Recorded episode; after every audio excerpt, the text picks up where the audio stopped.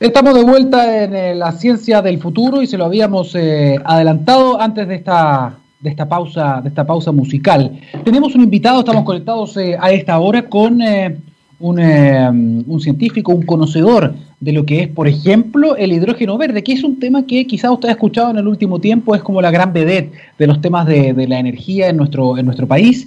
Y queremos hablar con él porque tiene una mirada muy interesante, lo he leído yo en muchas partes, también en redes en redes sociales y en, varios lugares donde justamente él ha entregado su mirada respecto a las posibilidades que significa el hidrógeno verde para nuestro país, para Chile. En muchas partes se habla de que tenemos la gran oportunidad de ser el líder mundial, que Chile podría estar adelante de esta, de esta revolución. Para entender un poquito más de qué se trata todo esto y hacer esta bajada, estamos eh, a esta hora con Alex Godoy, el director del Centro de Sustentabilidad de la Universidad del Desarrollo y además investigador asociado de FONDAP Criam. ¿Cómo estás, Alex? Bienvenido a la Ciencia del Futuro.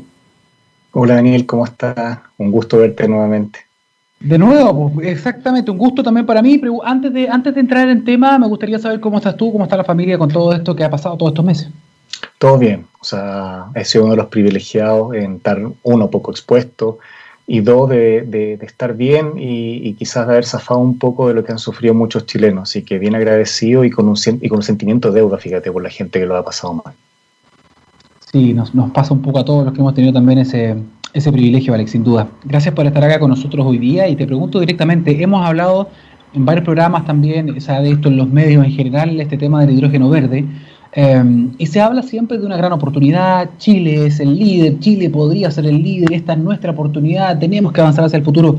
¿Cuál es tu mirada respecto de, del desarrollo, del desarrollo de esta de esta forma. Incluso hay una estrategia nacional de hidrógeno, de hidrógeno verde que busca posicionarnos como líderes. ¿Qué nos puedes comentar tú, tus primeras miradas o reflexiones cuando se habla de estos temas? O sea, lo, primero que es lo más malo que yo veo en comparación con otros países es que los otros países no andan declarando a todo el mundo que quieren ser líderes en algo. Chile es nuestro único país que parece que o tenemos falta de triunfo, digamos, y hay que ser bastante autocrítico, o nos falta un poquito más de cariño, como cuando uno ganaba la Copa América, de querer ser campeones en algo. Yo creo que ese es un sentido más de realidad. El, hidrógeno no es algo que nació hoy día, hace 10 años, o sea, si tú te acuerdas, los cepelines funcionaban con hidrógeno. El tema es cómo se produce. Y esto es la misma discusión que se ha dado cíclicamente en el país, pero que no ha dejado nada en términos tecnológicos.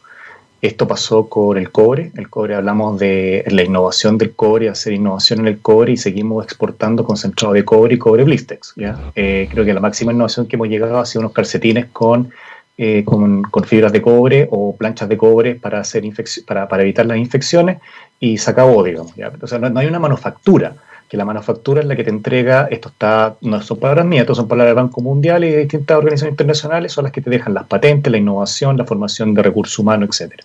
Después pasó con las baterías de litio, no, no, perdón, con los paneles fotovoltaicos, no sé si te acuerdas. Ah, los paneles fotovoltaicos, muchos decían hace 10 años atrás, cuando nosotros partimos hablando de energía renovable el año 2006, de dar un impulso de que estas podían ser sin subsidios, que eran rentables, decían que no, porque el panel fotovoltaico costaba, no sé, 170 dólares el metro cuadrado, hoy ya está 0.2 dólares el metro, el metro cuadrado instalado. ¿ya? Entonces, cuando hablamos de eso, Chile no hizo nada, no producimos ningún panel fotovoltaico, todo lo importamos, somos dealers. O sea, buenos para hacer negocios en términos de importación de tecnología, muy malos para transferirla y menos aún teniendo unos recursos humanos que son envidiables en términos de formación académica, tanto a nivel de, pre y posgrado, porque igual son muy buenos.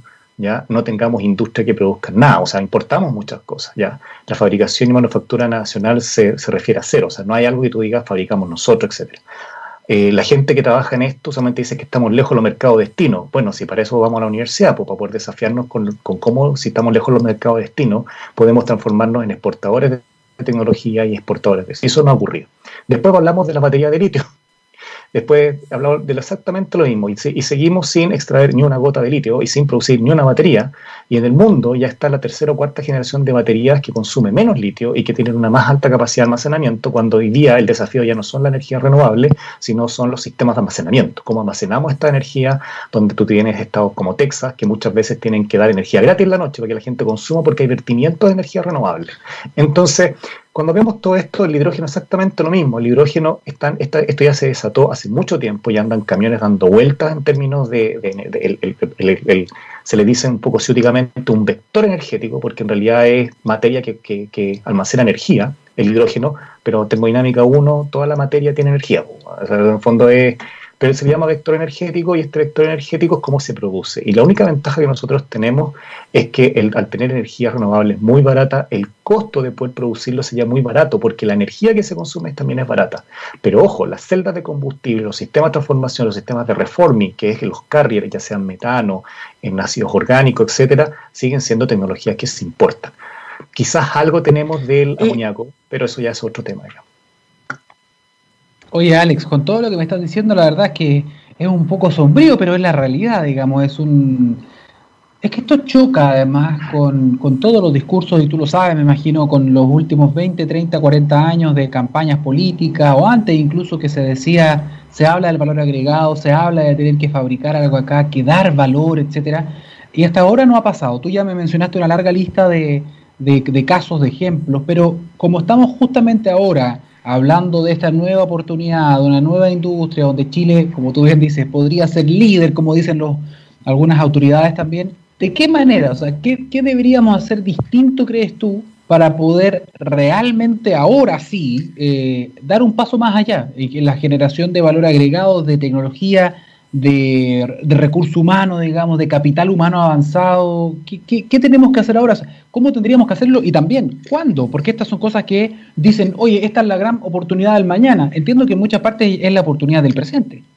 O sea, piensa tú que nosotros trabajamos con el Centro Nacional de Hidrógeno de España, donde ya existe en desarrollo. O sea, los españoles tienen centros de investigación hace rato en esto y han desarrollado sus primeros prototipos.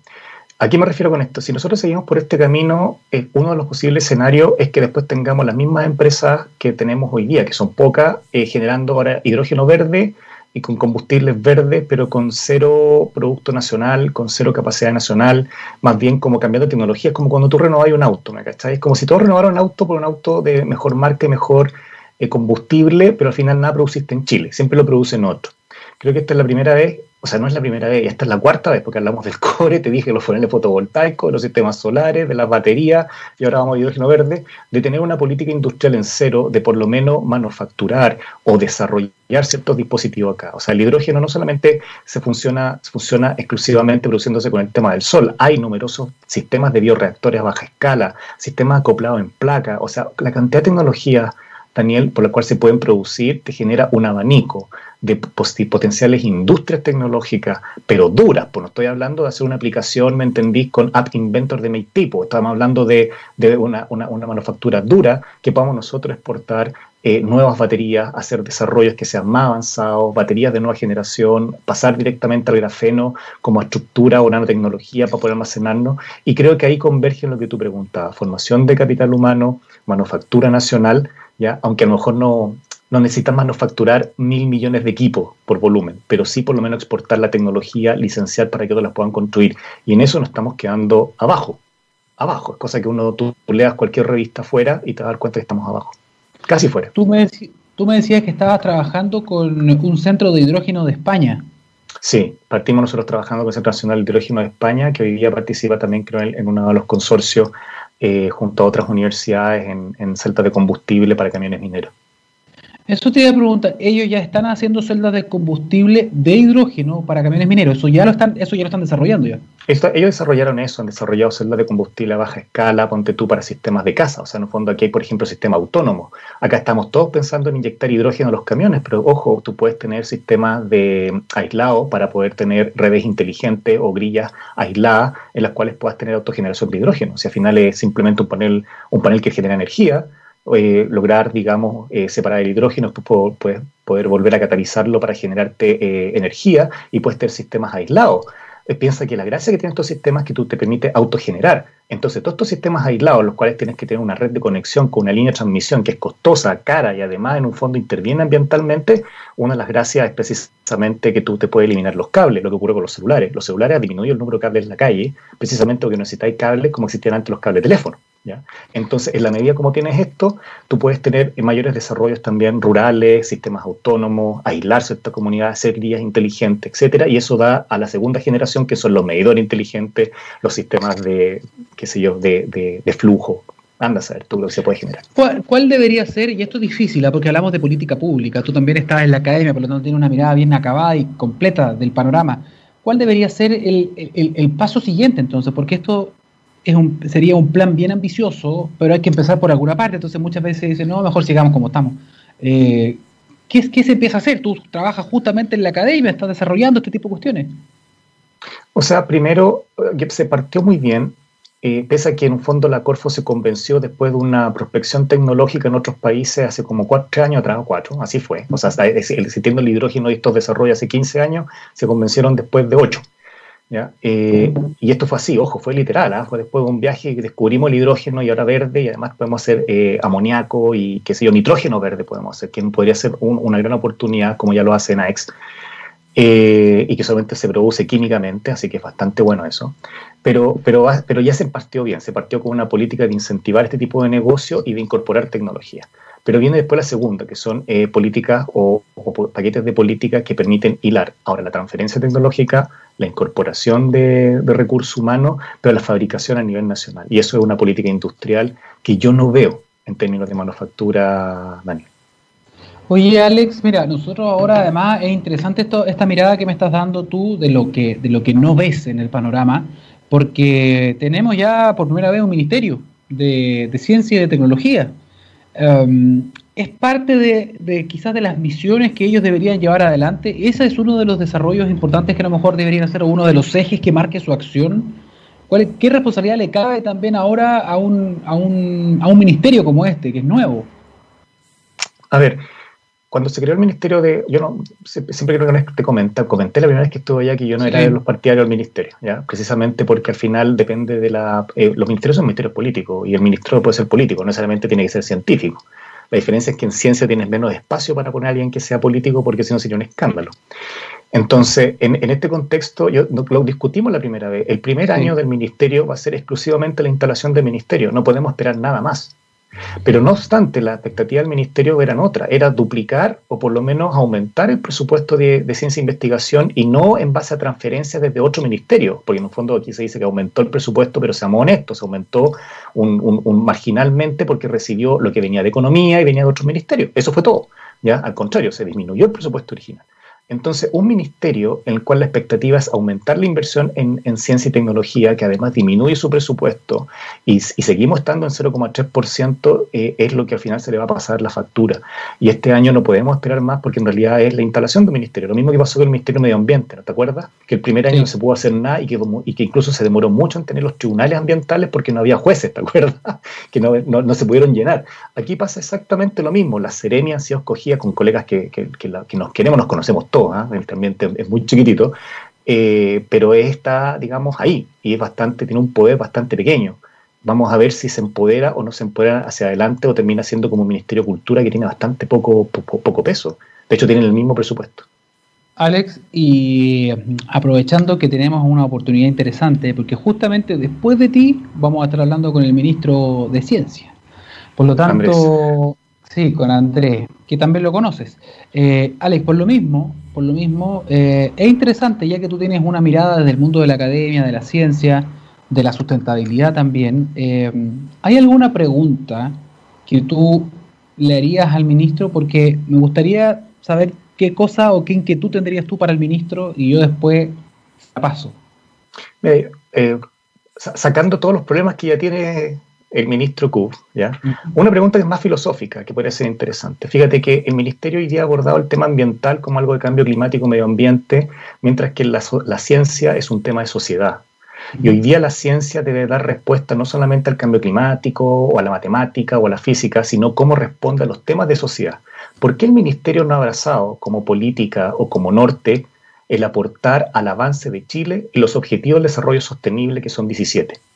Y ahí está la acción climática, están energías abordables, están ciudades inteligentes, en el cual numerosos programas de investigación podrían estar enfocados a, aportar a los ODS, que es precisamente la meta de alcanzar un desarrollo sostenible. ¿Y por qué seguimos con políticas más eh, sectorialistas, si lo pudiéramos, pudiéramos poner en una analogía, en vez de mirarlo como lo que nos pide Naciones Unidas, que es enfocarnos a la ciencia hacia el objetivo del desarrollo sostenible. Perfecto, pido enfocarnos a la ciencia. ¿Qué pasa con eso? Lo estoy anotando ¿ah? para hacer la pregunta bien y no, no, no. Son 17 objetivos, Naciones Unidas, y nosotros la ciencia aporta a nivel de sociedad en eso, de la ciencia, las artes y las culturas. Entonces, ¿por qué la superación de la pobreza? Hambre cero, ahí está el sector agrícola, riego, agua, manejo de reuso de agua. O sea, te da para todo, te da para todos los planes. ¿Por qué no hay una reforma más profunda en los planes, en los programas de investigación y de innovación aplicada, pero que se enfoquen en línea con los ODS? Quizás por ahí podría venir la política industrial, ¿no? Probablemente, probablemente el ministro nos está escuchando, así que va a tener ahí, va a estar preparando la respuesta de todas maneras.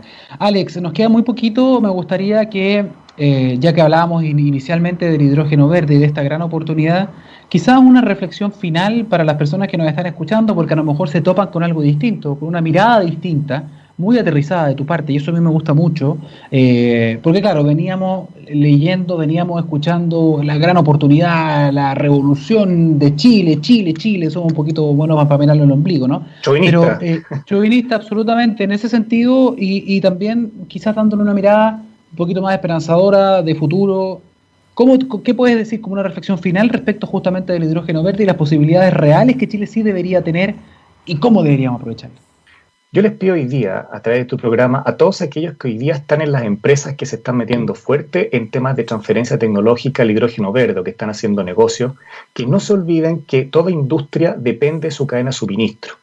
Y si en esta cadena de suministro la pueden forjar a nivel local, nacional, e introducir innovación, ciencia y tecnología, aprovechando los recursos del Ministerio de Ciencia y el Ministerio de Economía, podríamos hacer realmente que venga desde el sector privado el siguiente paso en revolución y no esperar a que las políticas públicas sean el incentivo.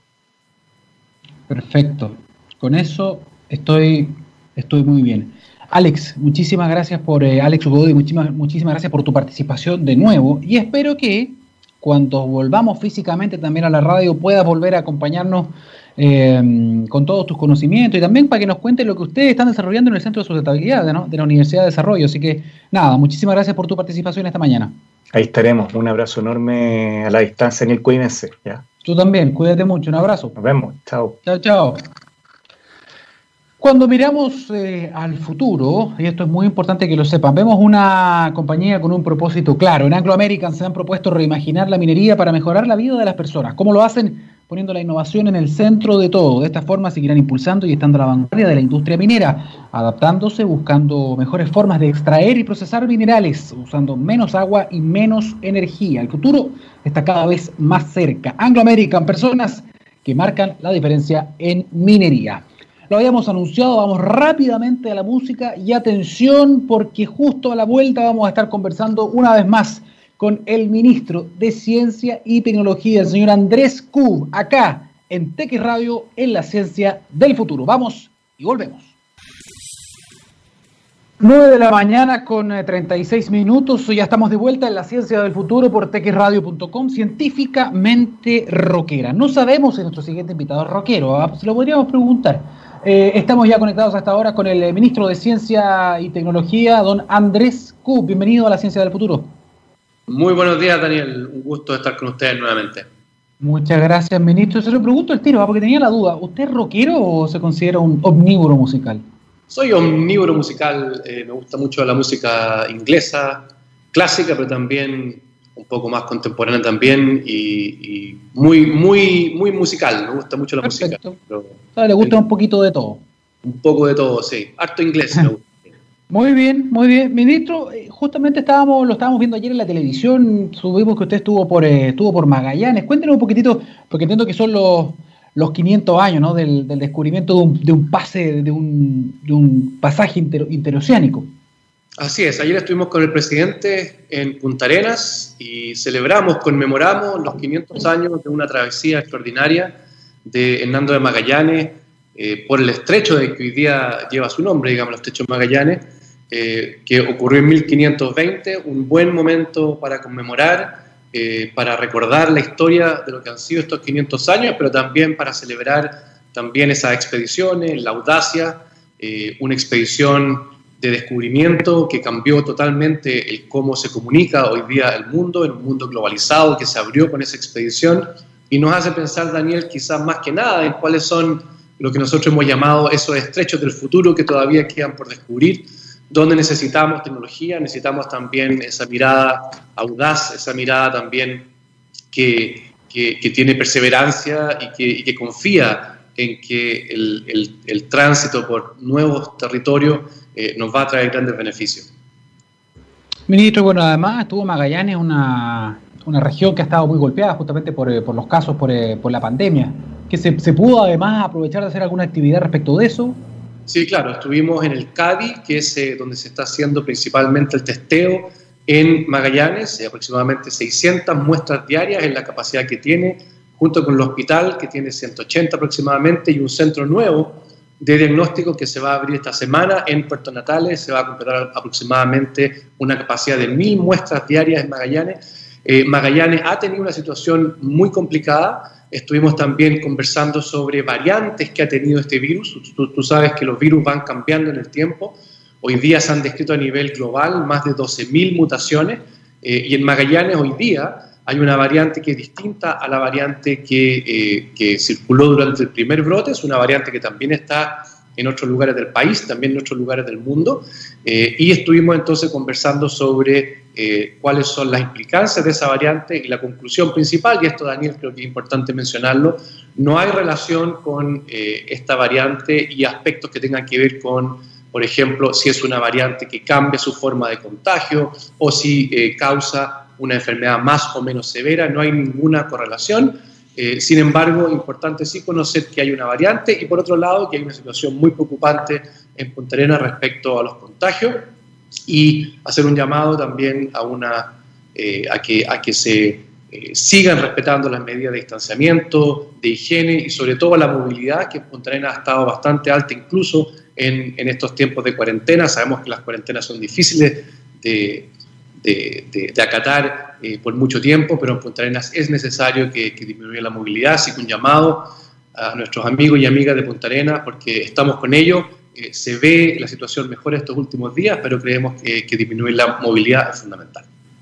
Ministro, qué bueno en el fondo que hayan llegado a esta, a esta conclusión respecto de eh, esta variante, porque justamente esa variante, que me imagino se refiere a la D614G, que es conocida como el virus mutante, de hecho, es la variante predominante en Europa también, en Estados Unidos, y entiendo que en Chile. Y a mí me sorprendía cuando se estaba hablando de esto porque en Chile, según eh, los análisis que han hecho, la secuenciación de los virus acá en nuestro país, tanto el ISP como el doctor Miguel Allende del programa Mil Genoma, eh, se habían dado cuenta que al menos en las muestras de ellos el 80% de la variante presente o predominante en nuestro país es justamente esa, la 614G, por lo tanto, efectivamente se dice que es un poco más contagiante, pero que el cuadro final no sería más grave y eso de alguna forma no podría explicar lo que estaba sucediendo en Magallanes. Que muchos dicen también, expertos en aerosoles ahora, porque también hay toda una evidencia que se está reuniendo respecto de la vía de transmisión por aerosoles más que por la superficie, se podría explicar, por ejemplo, por aglomeraciones, por personas que están dentro de casas, dentro de recintos cerrados. Y en el sur,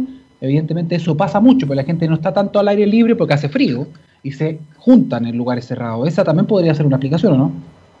Eh, ciertamente, yo creo que hay varias explicaciones posibles, eh, tenemos que estudiarlas. Hoy día no hay ninguna relación directa entre alguna de estas explicaciones y lo que está pasando en Punta Arenas. Ciertamente hay aumento de movilidad, ciertamente lo que mencionas tú de estar adentro de las casas, ciertamente una temperatura más baja también. Pero creo, Daniel, que lo más importante respecto a las conclusiones que se han sacado hasta el momento es que esta variante eh, no se ha demostrado ninguna relación ni con contagiosidad ni con la severidad de la información. De la, de la, de la enfermedad, perdón. Ahora viene además, ministro, porque ya tuvimos el fin de semana, tuvimos aglomeraciones importantes, tuvimos marchas multitudinarias. Y eh, conversé con muchos científicos que son además muy activos también en redes sociales. Y me llama la atención, de alguna forma, que, y se los dije en su momento, que más allá del tema ideológico, se mira con un, como con un prima distinto eh, las advertencias o el peligro de esto cuando se trata de una marcha a cuando eh, hablamos de salir a la calle, cuando hablamos de eh, salir a comprar. ¿A qué me refiero? Me explico. Siempre se nos dijo y se ha hecho mucho hincapié en que falta más, más cuarentena, que la gente no tiene que salir, que tenemos que evitar a toda costa las aglomeraciones. Pero, pero ahora cuando vimos que habían miles de personas, y lo vimos todos en las imágenes, digamos, eh, donde no había ningún respeto en muchas partes, no en todas, pero en muchas partes no había respeto de la distancia social. no había en todos los casos uso de mascarilla.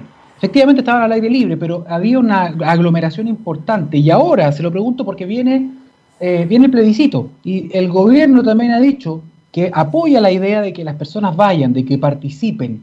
¿De qué manera, eh, ministro, se puede garantizar o se puede eh, ayudar a la gente para que disminuya el riesgo? Porque le guste a quien le guste, es un riesgo cuando hay mucha gente reunida y eso se sabe desde el día uno. Bueno, yo creo, Daniel, que tú, que tú lo has explicado muy bien, digamos. Yo creo que eh, tenemos que ser aquí objetivos, mantener los mismos criterios, independiente de cuál sea el motivo de la reunión.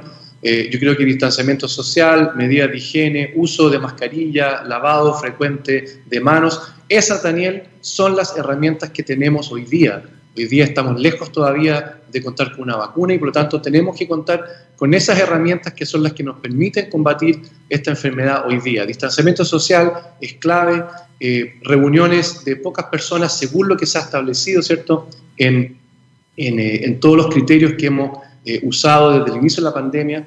y por lo tanto, importante que seamos objetivos respecto a esto, que tengamos una sola visión y por lo tanto, por supuesto, que tenemos siempre el, derecho a manifestarnos pacíficamente, eh, pero hagámoslo en, las condiciones que nos exige esta epidemia, que es con eh, distanciamiento social, con uso de mascarilla, con pocas personas. Y lo mismo, Daniel, para el plebiscito. Yo creo que aquí el CERVEL ha sido bastante explícito en mencionar que eh, se van a hacer los esfuerzos para que no ocurran las aglomeraciones, se extendió el periodo, las, los horarios de votación, se están tomando consideraciones especiales para aquellos que van a votar que son de la tercera edad. Eh, tenemos que tener también eh, en, consideración que tenemos que llevar nuestros lápices azul, que van a haber medidas especiales de higiene con respecto al alcohol gel, de cómo se realiza este procedimiento, por lo tanto que seamos respetuosos de eso, que evitemos estas aglomeraciones, que, no, que, no, que vayamos a votar, digamos, durante todo el periodo que está permitido. Y por lo tanto creo que si lo hacemos ordenado, Daniel, si somos disciplinados, yo sé que esto nos cuesta, mm. nos cuesta, pero yo creo que esta pandemia una de las cosas que nos ha exigido es disciplina eh, y es importante también en este, en este domingo, que es tan importante para los procesos que se están conduciendo hoy día, que lo hagamos de manera tranquila, que, evitemos esas aglomeraciones, que respetemos eh, las medidas de, higiene, de distanciamiento social, eh, porque, porque no tenemos otras herramientas hoy día y eso creo que es importante destacarlo. estamos pasando por una mejor situación, por ejemplo, en la región metropolitana y en otras, pero sabemos que lo que está pasando en Punta Arenas es algo que podemos enfrentar muy pronto, por lo tanto, eh, que tengamos mucho cuidado en cómo enfrentamos esta situación. Ministro, eh, hablando un poquito también de la contingencia sanitaria, ¿hasta qué punto, hasta qué punto la ciencia es un factor relevante al momento de tomar determinaciones? Porque si bien estamos hablando de que efectivamente las marchas pueden ser muy peligrosas si es que no se respeta la distancia, si no se usa la mascarilla, eh, se han tomado algunas determinaciones o al menos se han hecho algunos anuncios de que se está estudiando la posibilidad de reabrir, ¿qué? Gimnasios, teatros, cines, donde sabemos que es muy riesgoso y los científicos y la evidencia se ha mandado una carta de 239 científicos a la revista Nature alertando respecto de eh, la transmisión eh, vía aerosoles en lugares cerrados sobre todo que tienen mala ventilación, por lo tanto desde el punto de vista de la ciencia, no se logra entender qué es lo que está primando acá. ¿Un tema de evidencia científica o un tema de actividad económica, ministro? Bueno, mira, Daniel, yo, llevaría esto al plano de que se han establecido una etapa donde hay transiciones, donde hay cinco etapas, eh, cada una con criterios establecidos de cuándo se pasa de una etapa a la siguiente, eh, también cuándo es necesario eh, regresar a una etapa previa. Eh, y hemos dicho, eh, Daniel, muchísimas veces que lo que estamos haciendo es avanzando, pero siempre, siempre tomando en cuenta que lo central aquí es la salud de las personas y por lo tanto avanzar en la medida que las condiciones, que esos criterios eh, los, los, los, podamos tener y se puedan cumplir. Y si esos criterios no se cumplen, entonces hay, un, hay una etapa también de retroceso. Por lo tanto, creo que de nuevo, ¿ah? yo, reitero lo que dije anteriormente respecto a la disciplina, creo que aquí hay cinco etapas que hay que respetar, vamos avanzando, si es necesario retroceder, lo vamos a hacer. Y por lo tanto tomar siempre en consideración, Daniel, la evidencia, es importante que esta epidemia ha también incorporado mucho más eh, esta noción de que la evidencia científica es necesaria para tomar decisiones eh, es un insumo para tomar decisiones. Obviamente que hay que considerar otras cosas también para la toma de decisiones. La evidencia científica no es lo único que incorpora eh, una toma de decisión, que es mucho más compleja muchas veces, pero ciertamente ese es uno de los insumos que se deben incorporar al momento de tomar decisiones.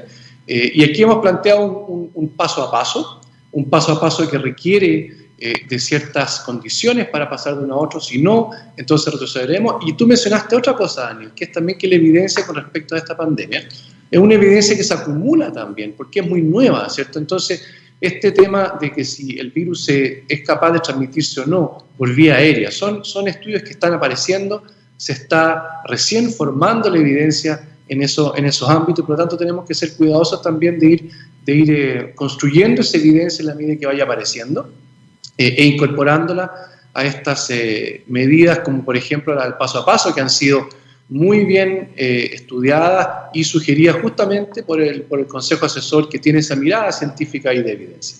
Ministro, esto, esto es como en la operativa. Yo, la verdad, a lo mejor si usted ya lo ha contado o esto de público conocimiento, no lo sé. Pero, pero ahora que usted me cuenta todo esto, yo estoy tratando de imaginar cómo, cómo, cómo se da en la operativa, ministro. y a lo mejor no es así, ¿ah? para mí a lo mejor esto estoy imaginando y es ficción. Cuando ustedes toman decisiones, cuando el ministro de Salud, el Ministerio de Salud, el Ministerio de Ciencia y Tecnología, el Consejo Asesor, cuando deciden todos estos pasos de, o, las, condiciones del paso a paso, ¿hay algún momento en que están todos reunidos físicamente, se reúnen vía todos juntos y están diciendo, oye, me parece a mí que deberíamos hacer esto? No, no, no, porque la evidencia dice esto otro. ¿Cómo, se da eso o esto se hace a través como de correo? Es que no, no lo entiendo. A ver, primero Daniel, eh, hay una instancia de este Consejo Asesor que ha estado asesorando eh, a la autoridad desde el primer momento. Eh, es un Consejo Asesor y por supuesto quien aquí tiene la responsabilidad de tomar las decisiones es la autoridad sanitaria y el presidente que la toman con la asesoría de ese Consejo Asesor y con muchos otros. Por lo tanto, hay una asesoría de un comité que tiene esa mirada científica. Ese comité asesora a, la autoridad sanitaria que, toma las decisiones y que lidera el cómo enfrentamos esta epidemia. Te quiero llevar, eh, porque, porque me parece súper interesante tu pregunta respecto, por ejemplo, a algo que nos compete a nosotros, que es el tema de la vacuna, donde tenemos también un comité científico. Ese comité científico que le hemos, le hemos, denominado Comité Vacuna Coronavirus, formado por investigadores, investigadoras, también gente del mundo privado que se reúne frecuentemente, eh, se reúne frecuentemente para analizar cuáles son las opciones, las evalúa técnicamente y nos hace recomendaciones a un comité interministerial formalmente a través de una entrega de un dossier donde se analiza, por ejemplo, técnicamente una vacuna y se dice esta vacuna cumple con los requisitos técnicos para que en Chile pueda aprobarse a través de un ensayo clínico. Esa es la recomendación y luego hay un comité interministerial donde está el Ministerio de Salud, el Ministerio de Ciencia y el Ministerio de Relaciones Exteriores, y esos eh, ensayos clínicos se le transmiten al presidente para una decisión. Por lo tanto, eh, me, refiero a esto, Daniel, porque me parece una buena, un buen ejemplo de cómo un comité científico hace recomendaciones en base a evidencia científica. Hay tres ministerios que luego se las presentan al presidente de la República y el presidente toma una decisión respecto a cuáles son aquellas que se van a apoyar. Por ejemplo, el caso de Sinovac. Ahí tienes tú una manera de cómo eh, la recomendación científica llega a una toma de decisiones. Déjame Daniel, 15 segundos, porque este tema de cómo se incorpora eh, el conocimiento científico, la evidencia a la toma de decisiones es algo que en Chile tenemos que avanzar muchísimo. Eh, esto tiene que llevar de la mano la incorporación de esas capacidades técnicas al Estado y estamos recién comenzando, Daniel. Hay otros países donde las asesorías científicas están totalmente incorporadas al Estado aquí en Chile con el Ministerio de Ciencia, esa pregunta tuya, que yo creo que es absolutamente fundamental, se está recién empezando a implementar. Ya que usted, justamente, tenemos hartos temas, ministro, para tratar de ser muy breve mi pregunta. Em, ya que usted mencionó el Comité Técnico de Vacunas, eh, preguntarle inmediatamente entonces, ya que estamos justamente, y son científicos y científicas que están súper atentos a la evidencia nueva, ¿se va a tomar alguna determinación o se está, al menos cuéntenos, se está considerando, se está reflexionando qué está pasando con la vacuna de Oxford y AstraZeneca del Instituto Jenner porque ya habíamos tenido los dos casos anteriores, uno al menos de militis transversa, al menos. Ahora tuvimos una persona que falleció y que aparentemente no tenía que ver con el ensayo, probablemente recibió un placebo porque, entendemos, se reanudó el ensayo en, Brasil. ¿Qué va a pasar con eso? Porque sabemos que está pronta a probarse acá también.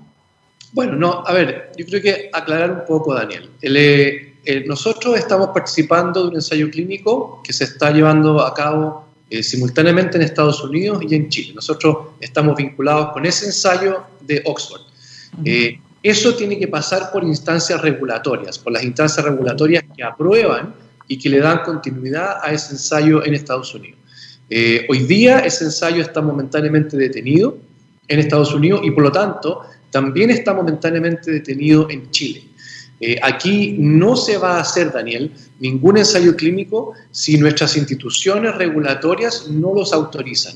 Y nuestra institución regulatoria es el Instituto de Salud Pública, quien tiene mucha experiencia en esto. Eh, ya ha aprobado eh, los ensayos clínicos para Sinovac y también ha aprobado los ensayos clínicos para Janssen, que también están detenidos. Y por lo tanto, yo creo que estas detenciones, que pueden ser momentáneas, son una buena indicación, Daniel. De aquí hay mecanismos de control de las agencias regulatorias, tanto internacionales como la nacional, que solamente van a permitir que ese ensayo se realice si es que están dadas todas las condiciones de seguridad.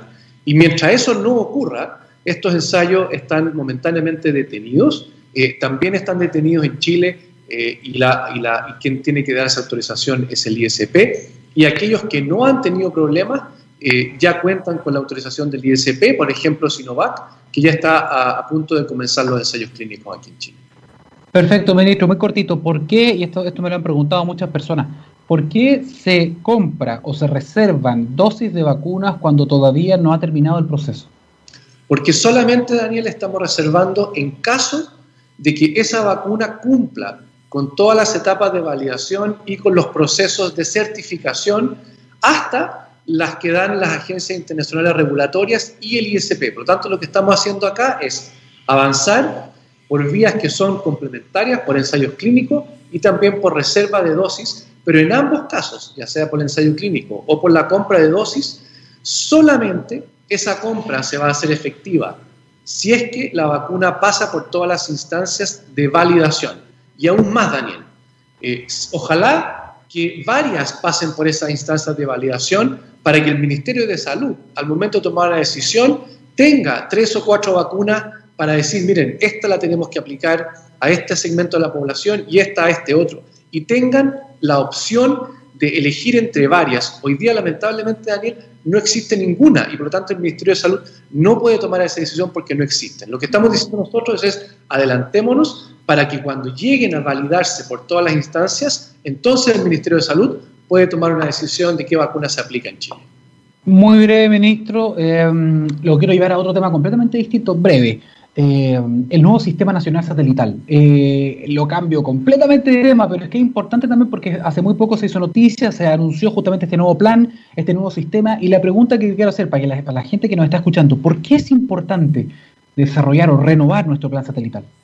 Bueno, primero nosotros tenemos un satélite que es FASAT Charlie, y que ya ha llegado al final de su vida útil y se ha pensado anticipadamente en reemplazarlo. Pero en vez de reemplazarlo, Daniel, por un solo satélite, se licitó un conjunto de capacidades eh, que incluyen eh, tres satélites mayores. Uno de ellos se va a construir o ya se está construyendo y vamos a tener un acceso preferencial, no, eh, no total a ese satélite. Se va a construir un segundo satélite en esta empresa extranjera y se va a construir un tercer satélite mayor en Chile.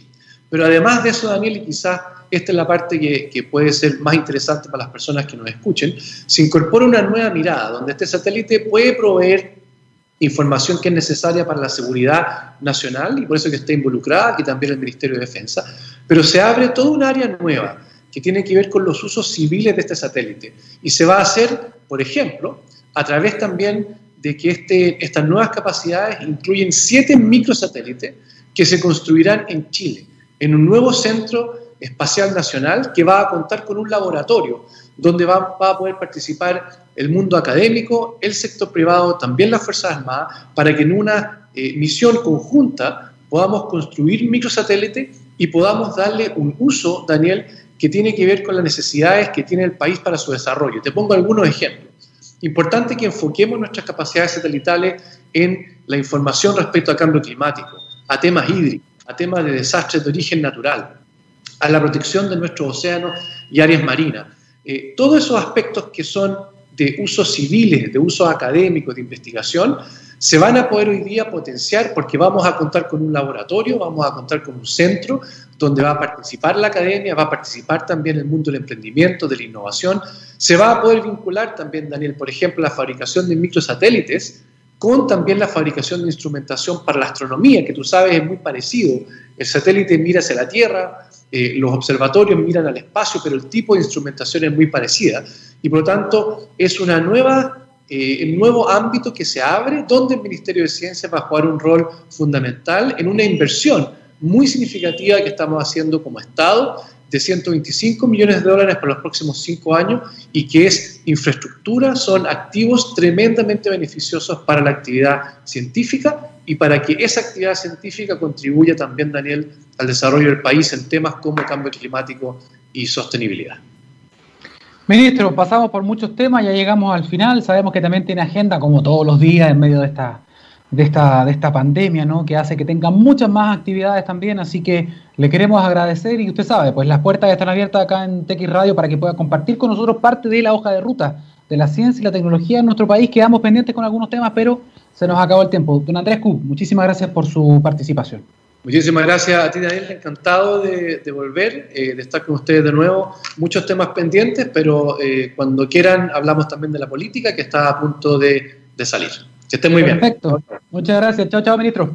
Bien, ahí estábamos con el eh, ministro Andrés Cub, que estaba hablando con nosotros, un invitado ilustre que hemos tenido acá en la ciencia del futuro. Antes de, irnos, ah, les queríamos recordar que Vamos a tener eh, una mañana de eh, mucha ciencia y tecnología acá, como siempre, ¿no? Pero vamos a estar hablando con, eh, mejor dicho, van a estar los programas que vienen, hablando de minería del futuro, también de, electro, de electromovilidad también, que eso es, es muy importante, son dos temas de, futuro.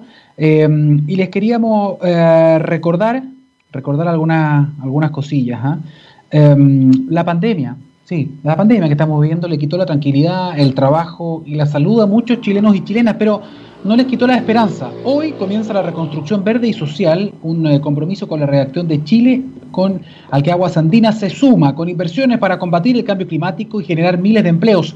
Bienvenida a la reconstrucción verde y social nos dice Aguas Andinas. Con este mensaje y ya pasándome del tiempo, espero que me disculpe mi compañero, porque lo empezamos un poquito más tarde, perdón, llegamos al final de este capítulo de la ciencia del futuro. Quédese en la sintonía de la de ATX Radio. Allá viene Eduardo Fuentes con la minería del futuro. Que estén bien. Chao, chao.